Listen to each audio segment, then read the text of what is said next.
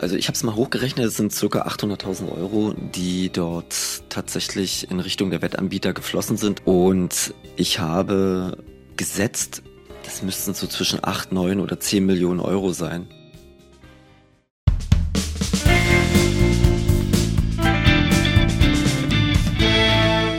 Herzlich willkommen im Nachtcafé-Podcast Das wahre Leben. Ich bin Michael Steinbrecher und ich spreche heute mit Thomas Melchior. Es beginnt mit einer kleinen Fußballwette und endet in einer Spielsucht. Als gelernter Bankkaufmann verspielt er sein Erspartes, betrügt seine Freunde, verliert seinen Job und seine Freundin und isoliert sich komplett. Schließlich wird der heute 44-Jährige wegen Betrugs und Unterschlagung verhaftet und zu fünfeinhalb Jahren Haft verurteilt. Ein Wendepunkt für ihn. Aber erstmal herzlich willkommen, Herr Melchior. Ja, hallo, auch von meiner Seite und danke, dass ich bei euch sein darf und über meine Geschichte berichten darf. Wir danken für das Vertrauen. Herr Melchior, Sie sind ja mittlerweile auf Bewährung wieder auf freiem Fuß. Wie lange sind Sie schon wieder draußen? Also ich wurde am 17. Mai letzten Jahres auf Bewährung entlassen nach exakt 40 Monaten Haft und habe jetzt zwei Jahre Bewährung. Das heißt, ich wurde insgesamt zu fünfeinhalb Jahren Gefängnis verurteilt, 40 Monate davon im Vollzug und den Rest auf Bewährung. Und wie geht's Ihnen? Mir geht's sehr gut, muss ich sagen. Ich sammle, so wie auch jetzt gerade wieder, täglich neue Erfahrungen und weiß das Leben jetzt nach der Haft, aber auch schon innerhalb der Haft ganz anders zu schätzen. Aufgrund der Tatsache, dass ich das Gefühl habe, ein zweites Leben geschenkt zu bekommen und mir eine zweite Chance auch erarbeitet zu haben. Also das mit dem Wendepunkt, so ich gesagt habe, das ist schon auch Ihr Empfinden, eine zweite Chance, ein neuer, neuer Start, das ist schon ein Wendepunkt jetzt gewesen für Sie. Absolut, der Wendepunkt war der Tag meiner Verhaftung. Das war der 18. Januar 2019. Das war der Moment, als ich festgenommen wurde, beziehungsweise in dem Moment, als ich festgenommen wurde, habe ich mich das erste Mal seit meiner allerersten Wette wieder frei gefühlt. Der Moment der Verhaftung, der Moment der Freiheit, das klingt erstmal, aber wir werden es verstehen, wenn wir Sie näher kennenlernen. Würden Sie sich denn wie bei anderen Süchten auch immer noch als spielsüchtig bezeichnen? Ich glaube, man muss da ganz realistisch damit umgehen und dass man gewisse Triggerpunkte immer in sich tragen wird. Wichtig ist damit, damit umzugehen. Also ich wäre nie wieder so naiv zu sagen, dass mich äh, sowas nicht wieder einholen könnte. Mhm. Das muss man schon ganz realistisch so sehen. Auf der anderen Seite ist es dann doch so, dass äh, gerade diese Offenheit mir sehr dabei hilft, damit umzugehen und mich natürlich auch ein Stück weit davor äh, bewahrt, in alte Verhaltensmuster zurückzufallen. Wenn ich mir so vorstelle, dieser Moment der Verhaftung als Wendepunkt, wie Sie es bezeichnen, das alles hatte ja auch mal einen Anfang. Ne? Es hat mit einer kleinen Fußballwette begonnen. Erzählen Sie mal, in welcher Situation haben Sie zum ersten Mal gewettet? Das weiß ich noch ganz genau. Das war der 22. November 2005. Champions League FC Bayern München gegen SK Rapid Wien. Ich habe zu dieser Zeit mit meinem Bruder in München gewohnt und wir haben uns das Spiel live angeschaut wenn ich mich recht erinnere, lief in der Halbzeitpause eine Werbung für einen bekannten Sportwettenanbieter, wobei ich sagen muss, dass ich die Werbung auch im Vorfeld schon, schon öfter wahrgenommen habe, mir nichts dabei gedacht hat. Aber es war in dem Moment, war für mich der Punkt erreicht zu sagen, ich probiere das jetzt einfach mal aus. Ich eröffne ein, ein Sportwettenkonto und platziere meine erste Wette. Und das habe ich gemacht. Mhm. Ich habe mit 10 Euro auf einen Sieg des FC Bayern München mit mindestens zwei Toren gewettet. Und das Spiel ging 4 zu 0 aus. Und am Ende des Spiels habe ich aus 10 Euro unglaubliche 11 Euro gemacht. Das heißt, ich habe genau 1 Euro gewonnen. Und für mich als Bankkaufmann war das aber nicht 1 Euro, sondern für mich waren das 10 Prozent in 45 Minuten. Und in dem Moment habe ich angefangen nachzudenken. Also, weil Sie als Bankkaufmann, wenn es um Darlehen oder Kredite geht oder man legt was an, dann gibt's vielleicht, wenn es hochkommt, zweieinhalb oder drei Prozent im Jahr ne? und Sie machen zehn Prozent in so einer kurzen Zeit. Das war Ihr Denken. Genau. Richtig, genau, das, das war das Denken. Und was hat das dann ausgelöst in Ihnen?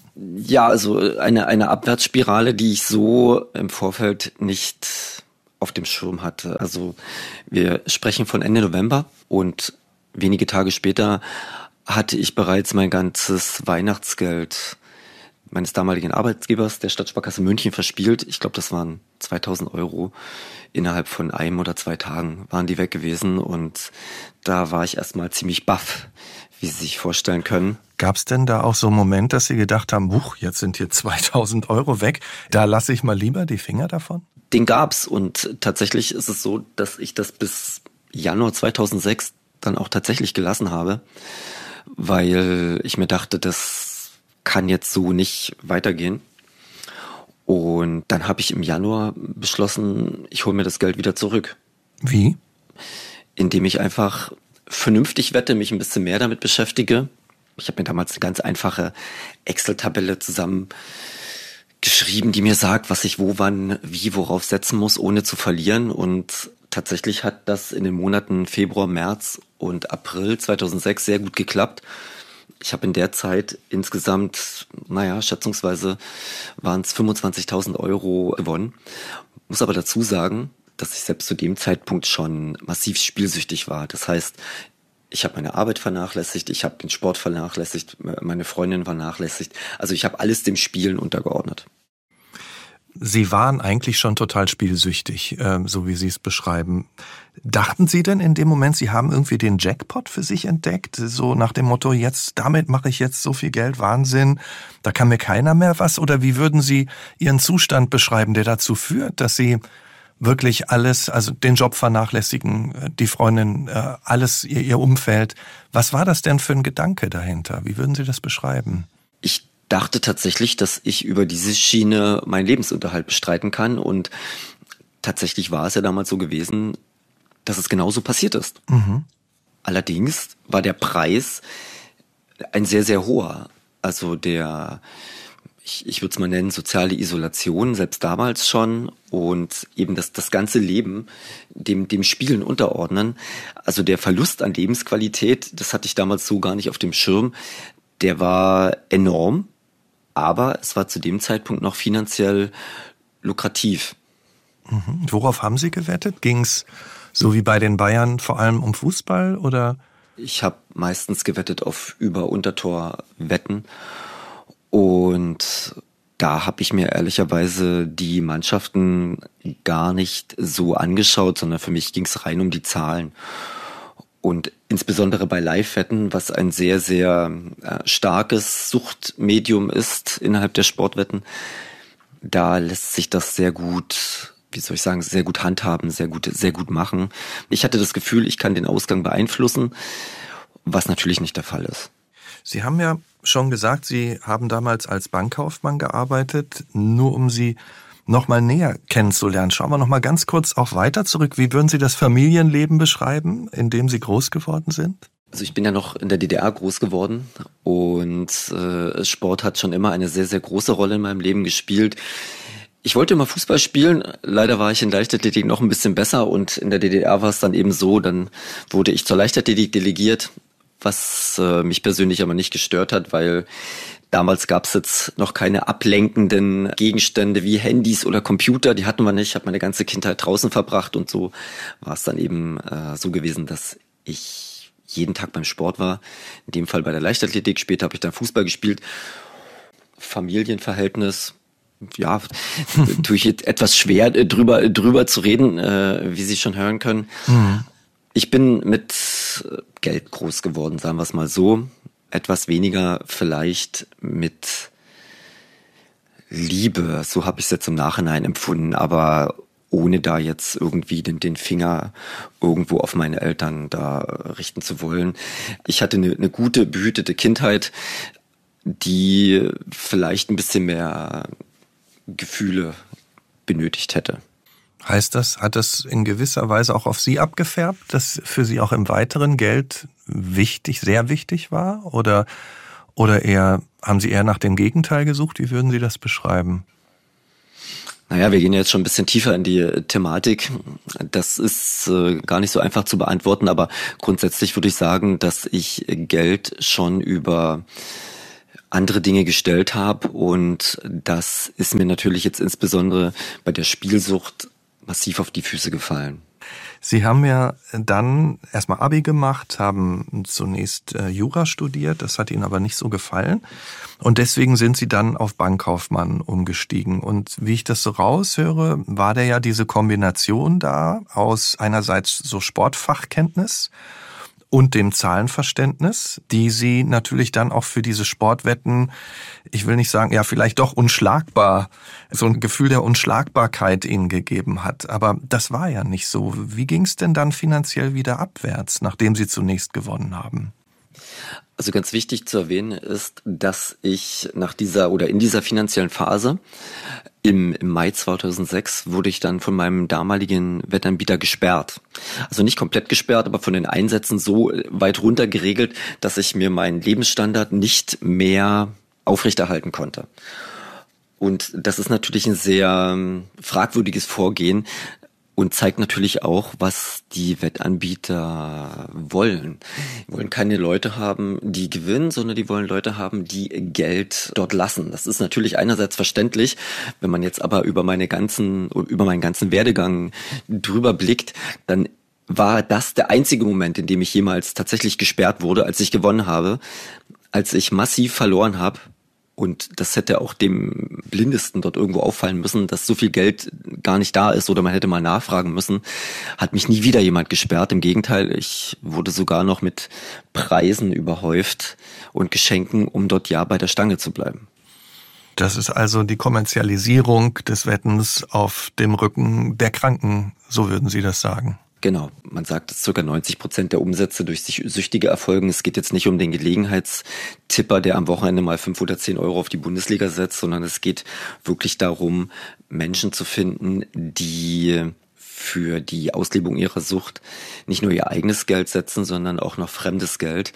Und davon lebt diese Branche massiv. Aber wenn wir nochmal auf Ihr Leben gehen, hatten Sie denn damals schon so dieses Gefühl, wenn ich Geld verliere, heißt das jetzt nicht, ich höre mal auf, sondern dann spiele ich noch mehr, um es mir zurückzuholen? Genau. Also ich bin ja aufgewachsen über die Gleichheit, ich wurde immer an Zahlen gemessen. Also äh, war da auch sehr gut gewesen und habe so einen natürlichen Ehrgeiz in mir drin und der ist mir, wie gesagt, bei den Sportwetten dort äh, zum Verhängnis geworden, weil ich nicht akzeptieren konnte, dass ich plötzlich Geld verliere. Ich war auch nicht gewohnt, nicht mehr mein Leben in der eigenen Hand zu haben. Und ich dachte, ich löse meine Pro Probleme selbst, habe mir keine fremde Hilfe geholt und bin somit sehenden Auges immer weiter und weiter abgerutscht. In dieser Zeit, in der Sie da so richtig reingerutscht sind, in der Sie richtig süchtig geworden sind und immer mehr verspielt haben, hatten Sie in dieser Phase Freunde? Freunde tatsächlich nicht mehr. Das ging relativ schnell nach Beginn der, der Spielsucht. Ich bin da in meine eigene Welt eingetaucht. Und ich hatte Freundin gehabt, ja, aber habe die ich glaube, immer im Unklaren gelassen darüber, was, was tatsächlich los ist mit mir. Ich habe eine Fassade aufgebaut und habe mein Umfeld generell im Unklaren gelassen, wie groß die Probleme tatsächlich sind. Wenn Sie das Umfeld ansprechen, Sie sagen, okay, Sie haben Ihr Umfeld ja lange im Unklaren gelassen. Heißt das auch auf der Bank? Bei der Arbeit haben Sie schon versucht, den Schein zu wahren, solange es geht? Tatsächlich spielt mein Leben in der Bank über die gesamte Spielsuchtzeit nur eine kleine Rolle. Aufgrund der Tatsache, dass meine Spielsucht von 2005 bis 2019 ging und mein letzter Job in der Bank Anfang 2008 geendet ist. Aufgrund der Tatsache, dass die finanziellen Probleme dort einfach zu groß geworden sind.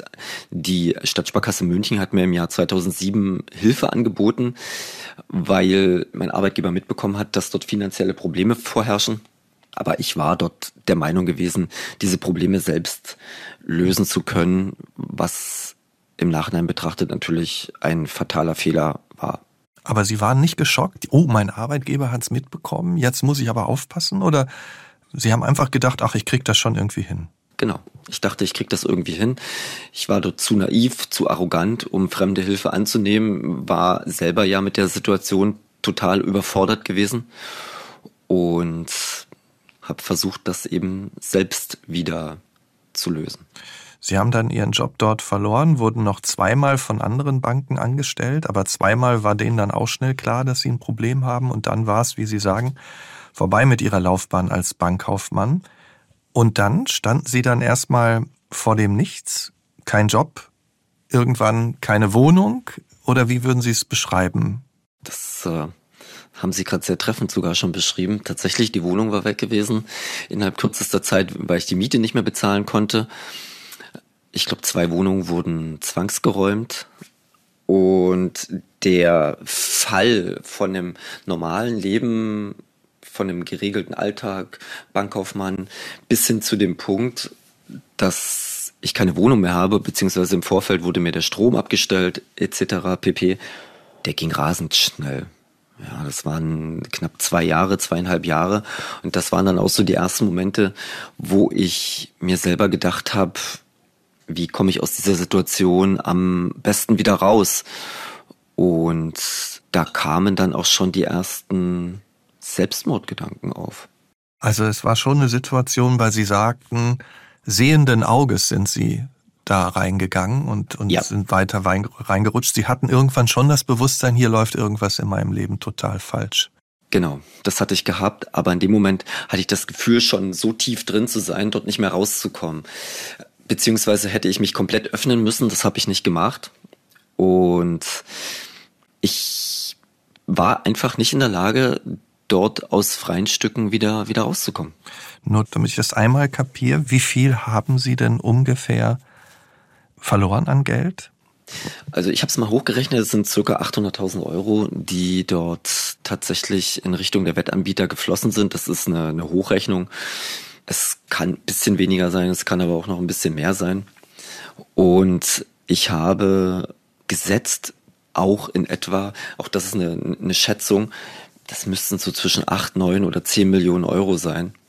Wenn man es jetzt rechnerisch betrachtet, dass nur in Anführungsstrichen 800.000 fehlen, dann wären das jetzt bei 10 Millionen nur 8 Prozent. Das heißt, 92 äh, Prozent sind wieder zurückgekommen, aber trotzdem ist es ein, ein, es ist ein riesengroßer Betrag. Und soweit hätte es niemals kommen dürfen. Und Sie haben ja gerade gesagt, das hat Sie auch in die Enge getrieben. Sie haben Suizidgedanken gehabt. Haben Sie denn dann gedacht, jetzt muss ich aber was tun, jetzt muss ich mir Hilfe holen? Haben Sie auch professionelle Hilfe sich geholt? Ich habe im Jahr 2010 eine stationäre Spielsuchtherapie gemacht, muss aber erwähnen, dass ich die nicht ganz freiwillig gemacht habe. Die kamen so ein bisschen auf Drängen meines Umfeldes, meiner Familie. Und um meine Ruhe zu haben, habe ich diese Therapie dann gemacht. Natürlich habe ich mir davon auch ein bisschen was erhofft, habe aber während der Therapie auch weitergespielt. Und dennoch war ich nach Beendigung der Therapie circa ein Dreivierteljahr spielfrei. Also man kann jetzt nicht sagen, dass es nichts gebracht hat, aber ich glaube, eine gewisse Resignation hat sich zu dem Zeitpunkt auch schon eingestellt, weil für mich ja klar war, dass kein Weg mehr zurückführt in die Bank und ich gefühlt auch sehr perspektivlos war. Wenn Sie sagen, diese Therapie ist auch auf Druck Ihres Umfelds zustande gekommen, wussten Ihre Eltern denn dann irgendwann auch ganz klar, was los ist? Ja, die wussten natürlich, was los ist und haben mir versucht zu helfen mit Geld. Allerdings ist das wahrscheinlich genau in dem Zeitpunkt das Falscheste, was du tun kannst. Aber wie gesagt, meine Eltern haben das, haben das gut gemeint und wussten es letzten Endes ja auch nicht besser. Und Sie haben gesagt, ein Dreivierteljahr waren Sie dann frei von Glücksspielen und, und äh, wenn man so will, clean. Genau. Aber das heißt, nach einem Dreivierteljahr ging es wieder los. Richtig. Äh, was dabei ganz wichtig ist zu erwähnen, ist, dass ich mich äh, nach Beendigung der stationären Therapie bei verschiedenen Anbietern habe äh, selbst sperren lassen mit Verweis auf meine Spielsucht und es gibt Anbieter, die sich tatsächlich daran gehalten haben. Ich habe ja in diesem Moment um Schutz vor mir selbst gebeten und gebeten, mir dort nie wieder äh, Kontozugang zu gewähren, einfach aufgrund der Tatsache, dass ich spielsüchtig bin. Und ein Anbieter sticht dort ganz besonders hervor, der sich nicht dran gehalten hat. Das ist der Anbieter Tipico. Dort musste ich am Telefon zum damaligen Zeitpunkt nur bestätigen, dass ich nicht mehr spielsüchtig bin, was natürlich Hanebüchen ist. Und dann hat man mir dort wieder Kontozugang gewährt, was zur Folge hatte, dass dort wieder 10.000 Euro in diese Richtung geflossen sind. Ich meine, natürlich sind Sie selbst verantwortlich für das, was sie tun und für ihre Schritte und auch dafür, dass sie begonnen haben. Auf der anderen Seite, als Spielsüchtiger, das wissen wir auch, sind sie ja irgendwann krank. Dann sind sie nicht mehr nur allein selbstverantwortlich, vielleicht äh, dafür die Schritte dann einzuleiten, dass es besser wird, aber sie sind ja krank. Wie sauer oder wenn Sie auch verschiedene Wettanbieter ansprechen, wie sauer sind Sie auch auf Prominente, die für diese Wettanbieter Werbung machen? Also zuallererst die Verantwortung für das, was geschehen ist, die trage zu 100 Prozent ich und, und niemand, niemand sonst. Und das ist ganz wichtig für sich selbst zu erkennen. Also man hat die Verantwortung für sein eigenes Handeln und sollte niemand anderen dafür verantwortlich machen. Aber es ist natürlich so, wir reden ja hier von einem, von einem Suchtmittel. Und da ist es so, dass natürlich auch Menschen, die Drogen nehmen, Verantwortung für ihr eigenes Handeln haben. Aber ich glaube, da ist das Bewusstsein der Öffentlichkeit ein bisschen größer dafür, dass der Drogendealer der von dem Geld der Süchtigen lebt, der wird zu Gefängnisstrafen verurteilt. Und die Dealer bei Sportwetten, was ja irgendwo die äh, Wettbetreiber sind, die werden da ziemlich unbehelligt aktuell behandelt. Was die Prominenten angeht, da ist natürlich, ja, finde ich es natürlich besonders verwerflich, dass Oliver Kahn acht Jahre lang äh, Werbung gemacht hat für, für Tipico oder maßgeblich dazu beigetragen hat, Tipico in Deutschland salonfähig zu machen, aber eben auch dazu beigetragen hat, Menschen wissentlich in die Sucht zu führen. Ja, und er hat dafür vermutlich einen nicht ganz unerheblichen Betrag bekommen. Und auch da möchte ich an die Verantwortung der Prominenten erinnern, ja, dass sie nicht also ihren guten Namen dafür verwenden, um Menschen sehenden Auges in die Sucht zu führen. Neuestes Beispiel wäre jetzt Laura von Torra, die seit, ich glaube, September letzten Jahres Werbung für einen Sportwettenanbieter macht mit dem Spruch Pro musst du sein. Und da möchte ich der Laura sagen, dass Sportwetten sicherlich mit sehr, sehr viel zu tun haben, aber nichts mit Pro. Und ich war tatsächlich Sportwetten Pro. Aber passiert es nicht das, was die Werbung suggeriert, sondern es passieren ganz andere Dinge. Und ich glaube, dass äh, die Laura da sich mal einen näheren Einblick verschaffen sollte, wofür sie da eigentlich wirbt und äh, wofür Sportwetten stehen. Wenn Sie sagen, das möchte ich der Laura sagen oder dem Oliver Kahn sagen, sagen Sie es denn oder haben Sie das auch geäußert, auch im Zusammenhang mit Ihrer Geschichte? Und wenn ja, haben Sie Antworten erhalten? Also was äh, Oliver Kahn angeht, ich habe einen offenen Brief geschrieben und habe natürlich keine Antwort bekommen. Ja, habe ich auch nicht wirklich erwartet. Aber es äh, werden, ohne jetzt groß vorzugreifen, es werden weitere Aktionen folgen in diesem Jahr, wo ich speziell Oliver Kahn mal ganz persönlich nochmal ansprechen werde auf diese Thematik und ihn, wie ich schon gesagt habe, an, an seine eigene Verantwortung erinnere. Wofür wirbt er da eigentlich? Und wie groß ist denn sein Beitrag, dass Sportwetten in Deutschland so dermaßen äh, populär geworden sind, was aber auch bedeutet, der Umsatz steigt, die Zahl der Süchtigen steigt aber auch. Mhm. Und die Zahl der menschlichen Schicksale, die Zahl der Opfer, die ja einfach von, von dieser Beschaffungskriminalität, die dann irgendwann einsetzt, die davon betroffen sind, die, die steigt ja auch. Wie haben Sie denn das Geld eigentlich beschafft, wenn Sie schon von Beschaffungskriminalität reden? Was haben, waren Sie bereit dafür zu tun, weiterzumachen? Ja, Betrugstaten. Betrug, Unterschlagung und zum Schluss auch Diebstahl. Und das soll ja nicht heißen, dass jeder Sportwettensüchtige so weit geht, aber in meinem Fall war es so, so gewesen. Ich würde es jetzt mal vergleichen mit jemandem, der raucht den halten ja die Fotos auf den Zigarettenpackungen auch nicht vom Rauchen ab. Und äh, jemand, der, der rauchen möchte, der eine, eine Zigarette möchte, wenn der keine Zigarette da hat, ich glaube, der fängt dann nach einem gewissen Zeitraum auch an äh, zu zittern oder fragt fremde Menschen nach, nach einer Zigarette. Haben Sie auch Ihr Umfeld angepumpt? Ja, natürlich, natürlich. Es ging mit dem Umfeld los und endete irgendwann bei wildfremden Personen.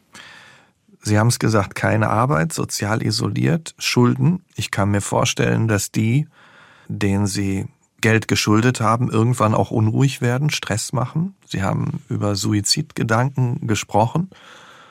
Und dann kam im August 2018 ein Haftbefehl gegen Sie raus. Was, was hat das für Sie bedeutet und was hat das nochmal verändert in Ihrem Leben? Um ehrlich zu sein, hat es gar nichts mehr verändert, weil, weil einfach zu dem Zeitpunkt oder schon, schon weit vorher klar war, dass es irgendwo in diese Richtung gehen wird, gehen muss, so wie Sie es gerade richtig schon gesagt haben die Leute werden irgendwann unruhig. Ich kann das total nachvollziehen und die, die Anzeigen haben sich gehäuft. Ich war zu dem Zeitpunkt sowieso schon auf Bewährung gewesen und irgendwann kommt dann einfach der Moment, wo das ganze Gebilde Kartenhaus in sich zusammenbricht und der war dann gefühlt im August 2018 der Fall ich habe zu dem damaligen Zeitpunkt mit meiner Freundin in Dresden zusammen gewohnt, habe sie über meine Umstände komplett im Unklaren gelassen. Sie wusste wirklich von, von gar nichts. Sie wusste nur, dass ich wette. Aber wie tief ich dort in dieser Thematik drinstecke, wie groß die Probleme sind, das wusste sie nicht. Und für mich hat sich insofern mein Leben dann nur noch mal so verändert, dass ich dann noch mal die Aufgabe hatte, trotz offenem Haftbefehl ein normales Leben weiterzuführen, also die Fassade nochmal ein bisschen höher werden zu lassen. Das heißt, trotz des Druckes, der auf einem herrscht, bei einer normalen Verkehrskontrolle sofort festgenommen zu werden, zum Beispiel, Puh. dann trotzdem ja den Anschein wahren zu lassen, dass alles okay ist. Und wie sind Sie dann gefunden worden? Ich meine, das war ja ein Versteckspiel auch bei einem Haftbefehl. Wie sind Sie gefunden worden? Das war ein Versteckspiel aber eben, wie gesagt, immer mit der Aufgabe, alles so normal aussehen lassen, wie, wie, wie möglich. Mhm. Gefunden wurde ich am 18. Januar 2019, wurde ich in Dresden festgenommen. Das ist eigentlich eine etwas verrückte Story. Es war in einem Elektronikmarkt. Dort hat mich der Ladendetektiv erkannt, weil ich einen Tag zuvor einen Staubsauger, den ich meiner Freundin ursprünglich geschenkt hatte, umgetauscht habe. Allerdings ohne den Staubsauger tatsächlich in der Hand zu haben. Ich bin in den Laden rein, habe einen Staubsauger vom Stapel genommen, habe das Datum genannt, wann ich den gekauft habe. Ich habe den tatsächlich gekauft habe mir einen Ersatzkaufbeleg dafür ausstellen lassen, habe zehn Minuten später den gleichen Staubsauger wieder zurück auf den Stapel gelegt und bin mit dem Ersatzkaufbeleg runter zur Kasse und habe mir 599 Euro auszahlen lassen und bin aus dem Laden wieder raus. Also ich bin ohne Staubsauger rein, ich bin ohne Staubsauger raus. Problem an der Sache war, ja, dass es ja generell eine Betrugstat ist, dass meine Freundin an diesem Tag tatsächlich dann noch in den Laden gegangen ist, den Staubsauger umtauschen. Und man ist dann drauf gekommen, dass dieser Staubsauger ja schon umgetauscht wurde. Und nach Sichtung des Videomaterials ist man dann auf mich gekommen. Und ich bin am nächsten Tag nochmal hin, weil ich mir dachte, das hat ja super funktioniert. Was tauschst du da heute um? Ja, und dann hat mich der Ladendetektiv schon mit Namen angesprochen und da wusste ich, jetzt ist es vorbei. Das war's gewesen. Also nach 800.000 Euro, die Sie verspielt haben, was der Staubsauger, der Sie überführt hat, als Sie dann gefasst wurden, Sie haben ja gesagt, das war jetzt dann der Wendepunkt. erklären Sie uns nochmal die Situation. Haben Sie Handschellen umgelegt bekommen oder wie ist es gelaufen? Genau, also ich saß ja dort in dem Büro des Ladendetektivs und habe für mich realisiert, okay, also jetzt ist tatsächlich der Punkt, jetzt wird nicht mehr weggelaufen, du bleibst jetzt sitzen. Wir haben da auch ganz ruhig geredet. Er ist da auch ganz äh, menschlich und normal mit mir umgegangen, was vielleicht in der Situation auch nicht immer ganz selbstverständlich ist. Und da kam die Polizei und hat mir Handschellen angelegt und dann ja, habe ich gespürt, okay, jetzt ist tatsächlich der Moment gekommen, wo ich mein Leben wieder in der eigenen Hand habe. Also das war von Tag eins quasi vom Tag der Verhaftung so ihr Denken. Es war nicht auch sowas wie, puh, jetzt habe ich wirklich alles, wofür mein Leben irgendwann ganz früher mal stand, verspielt. Jetzt ist ein Tiefpunkt. Sie haben das gleich so als Aufbruch empfunden? Genau, also es war ja tatsächlich der Tiefpunkt gewesen. Es war jetzt ein Monat nach meinem 40. Geburtstag, 800.000 Euro Schulden, Familie irgendwo gefühlt verloren, verprellt, Freundin weg, sozial isoliert den Job, den ich wirklich sehr geliebt habe, den ich nie wieder ausführen kann. Das ist im Prinzip der Moment, wo man sagt, okay, ich habe es jetzt hier also mal komplett verrissen. Ja, und jetzt da geht nichts mehr und schau mal, dass wir das jetzt hier halbwegs vernünftig zu Ende bringen. Und ich habe mir gesagt, nö, das akzeptiere ich jetzt so nicht. Da kam dann tatsächlich auch wieder der Ehrgeiz und das Kämpferische. ich bin stärker als die Spielsucht. Ich bin mir selber auch mehr wert als nur dieser Spielsüchtige, der ich die letzten 13 Jahre war. Und nutz eben mal deine ganze Kraft, deine Intelligenz dazu aus, um jetzt mal wieder in, in eine ganz andere Richtung zu gehen. Und dann schau mal, was du noch erreichen kannst. Mach deine Geschichte öffentlich und versuch andere Menschen davor zu bewahren. Und das ist ja irgendwo auch der Grund, warum wir heute darüber sprechen. Das stimmt. Jetzt haben Sie ja am Anfang, als ich gefragt habe, wie geht's Ihnen denn heute, gesagt, dass es Ihnen gut geht und dass Sie es als zweite Chance begreifen. Nun waren Sie ja aber 40 Monate im Gefängnis und auch davor waren Sie ja Jahre nicht mehr in einem Leben, das Sie so als das begriffen haben, was Sie eigentlich führen möchten. Wie schwer ist es auch, wieder Fuß zu fassen? Wie schwer fällt Ihnen das?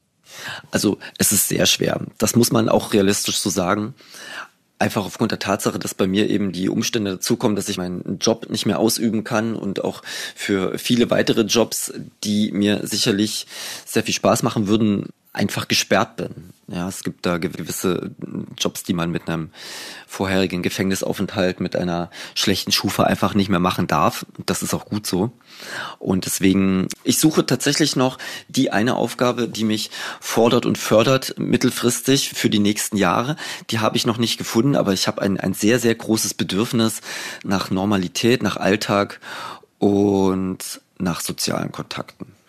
Und wenn Sie Ihr Leben heute so beschreiben, wovon leben Sie? Sie sagen ja, Sie sind noch auf der Suche da und versuchen Ihr Leben auch auf verschiedene Standbeine zu stellen. Werden Sie auch unterstützt von Freunden, Bekannten? Wie leben Sie? Erzählen Sie mal so ein bisschen aus Ihrem aktuellen Leben. Ich werde unterstützt. Ich habe bis Ende letzten Jahres auch noch äh, Arbeitslosengeld 1 bezogen, weil wir im Gefängnis äh, gearbeitet haben und man sich dort eben den entsprechenden Anspruch auch äh, selbst im Gefängnis arbeiten kann. Und jetzt habe ich im Dezember in Dresden auf dem Weihnachtsmarkt gearbeitet, was mir sehr, sehr viel Spaß gemacht hat.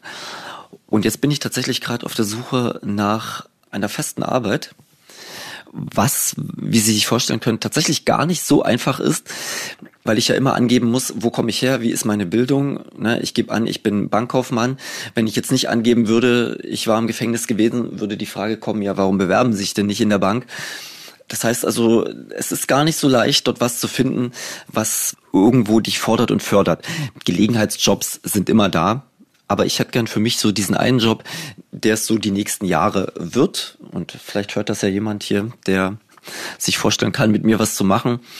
Ja, Vorbildung Bankkaufmann, ansonsten schulische Bildung Abitur, aber fünfeinhalb Jahre zu fünfeinhalb Jahren Gefängnis verurteilt. Wer trotzdem Lust auf mich hat, kann sich ja gern bei euch melden. Mal sehen, was, mal sehen, was da zustande kommt. Wie viele Schulden sind denn noch da?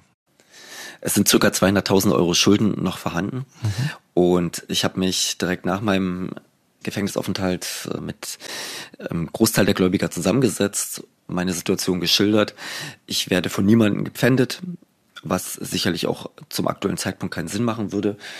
Aber was das angeht, wird mir da eben auch der Rücken freigehalten. Und äh, ja, man glaubt an mich, dass ich in der Lage bin, das auf einen Weg zu bringen, der mich in eine Situation versetzt, auch wieder Schulden zurückführen zu können. Und wenn Sie sagen zweite Chance, das kann ja auch bedeuten, reinen Tisch zu machen. Also, weil Sie haben gerade ja auch gesagt, Sie haben ja auch bekannte Freunde, angepumpt, sich von denen Geld geliehen, es nicht zurückgegeben. Hat sie auch schon so der Weg manchmal zu diesen Menschen geführt, denen sie vielleicht nicht nur gut getan haben in der Vergangenheit? Ja, das ist tatsächlich so.